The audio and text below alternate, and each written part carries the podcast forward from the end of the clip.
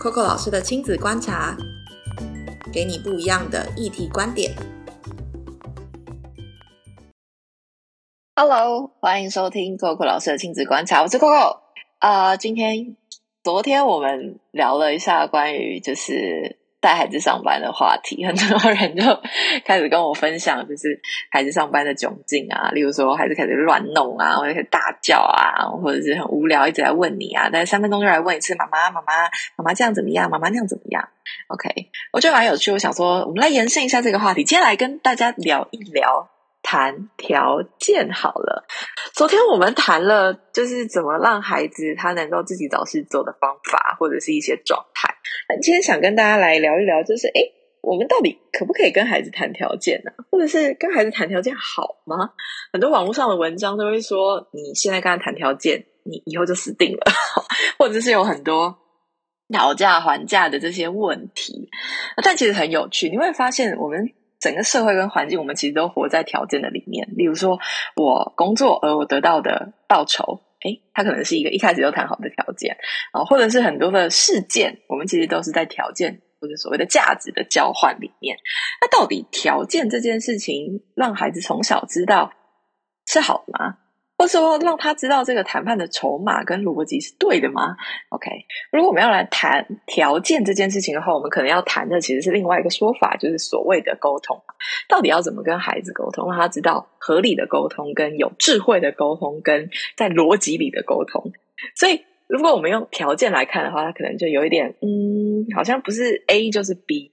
啊！但是其实，如果我们回到沟通的面向上来说的话，我们要让孩子知道，或者我们知道，在这个沟通上面，我到底要交换什么，而我要得到什么。所以很多的时候，其实我听到很多的家长会说：“你今天考一百分，我就给你什么什么什么；你安静的话，我就给你什么什么什么啊；或者是你安静的话，你等下就可以看多少时间的电视；你怎样的话，你就可以怎么样。”这是大家很常会有的起始，就是起手式的一段话，这样你怎样讲，我就怎样怎样怎样。OK。我们发现，不止对孩子，我们可能对老公也是，我们对于伴侣也是，我们对于父母也是，我们对于同事也是，对主管也是。你怎样怎样，我就怎样怎样。但其实你怎样怎样，我就怎样怎样。这其实是一个我刚刚一直提到嘛，它是一个生活的逻辑。OK，所以换言之，就是为什么孩子他会讨价还价？我我觉得对我来说，这件事情其实是更不用学，因为他本来就会知道，我今天怎样怎样，是不是就可以怎样怎样？为什么？因为我们的生活大环境其实就是这样。OK，这第一个。那第二个是。呃，如果我们用条件式的谈判跟孩子沟通的话，我们自己如果都先这样对他们的话，其实他的头脑是非常聪明的，他会开始用这样的模式去经营他的生活。所以，到底该怎么做？到底该怎么？就是说，我不这样讲，他又不敢；他我不这样讲的话，他就。不会理我啊！就是我不这样做的话，他可能就不会知道我的心中的期待或要求；或者我不这样做的话，他就可能就不会安静啊。所以其实很多的时候，我们会先把条件，我想要的条件讲清楚。例如说，我们通常都是你安静的话，或是你吃饭的话，你写完作业的话，这些是我们对他的期待嘛。所以后面就是他可以换到的东西。好，那换言之，如果我们把这颗球丢给孩子呢？很多的时候，你有没有发现会有两个状况？第一个状况是条件你开，你开完条件之后他达到好，然后最后就发现这个胃口越养越大。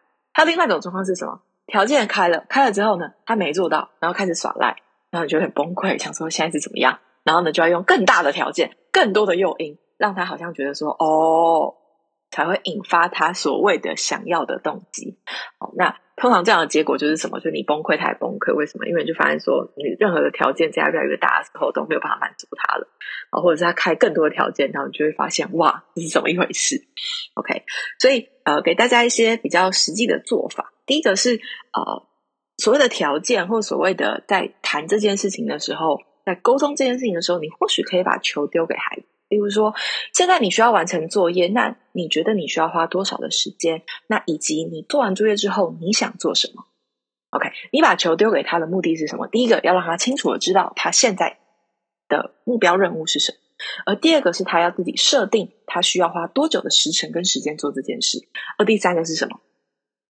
他做完这件事情之后，他他给自己的报酬是什么？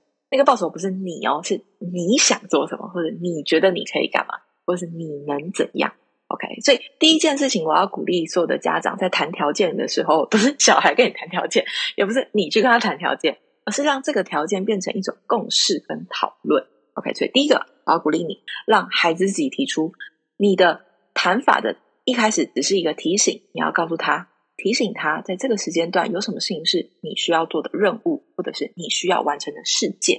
OK，那后面他要怎么达到这个目标，他需要花多少时间，而这个所谓的期待值的讨论由他来定。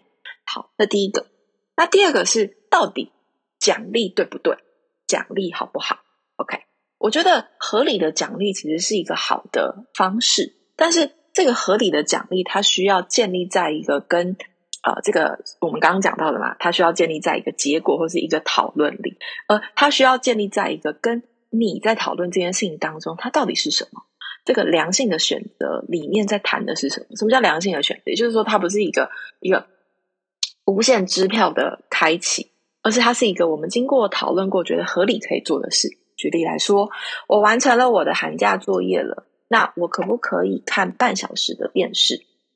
哎，听起来好像蛮合理的。但如果他说我完成我寒假作业了，我要看电视一天，所以你可以去想一下，在这个所谓的合理的奖励的理念，你们可以怎么做沟通跟讨论？OK，好。那例如说，当他真的做完了他的事情，那你必须要兑现你的所谓的奖励。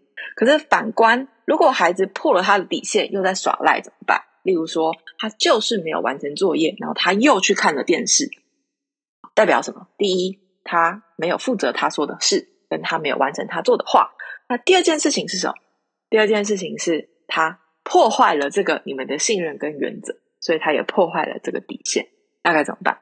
也就是他破坏了这个沟通，跟他自己破坏了这个条件的规范。所以呢，你就必须要有。行动，行动可能是什么？不好意思，你真的不能看电视了。OK，他你可能要有相对应的回应，或相对应的，我不能说处罚，而是他或许就不能够得到所谓的他的报酬。很实际嘛。如果我们回到工作的面向上，你没有好好完成你的工作，那你可能你的薪水或者是你的薪资可能就会受到调整。所以其实这是一个啊，我们让他们去理解第一个条件是什么，跟他要做到什么。跟他可以怎么样做这件事？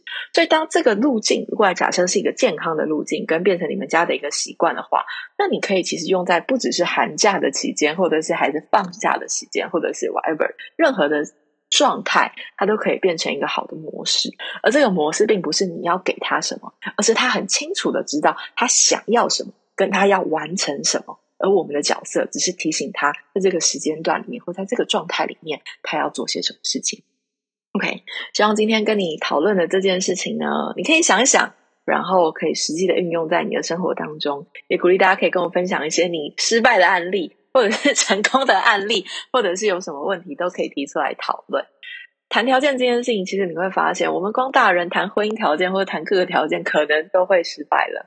但是其实谈条件这件事情，从小让孩子知道怎么样做一个合理的沟通，保护自己的沟通。或者是对自己的沟通负责的沟通，我想这是应该是一个很重要的学习，不然到他老了的时候就没有人教他喽。好的，今天聊到这，期待接下来跟大家聊聊天。那今天到这里喽，我是 Coco，跟大家拜拜。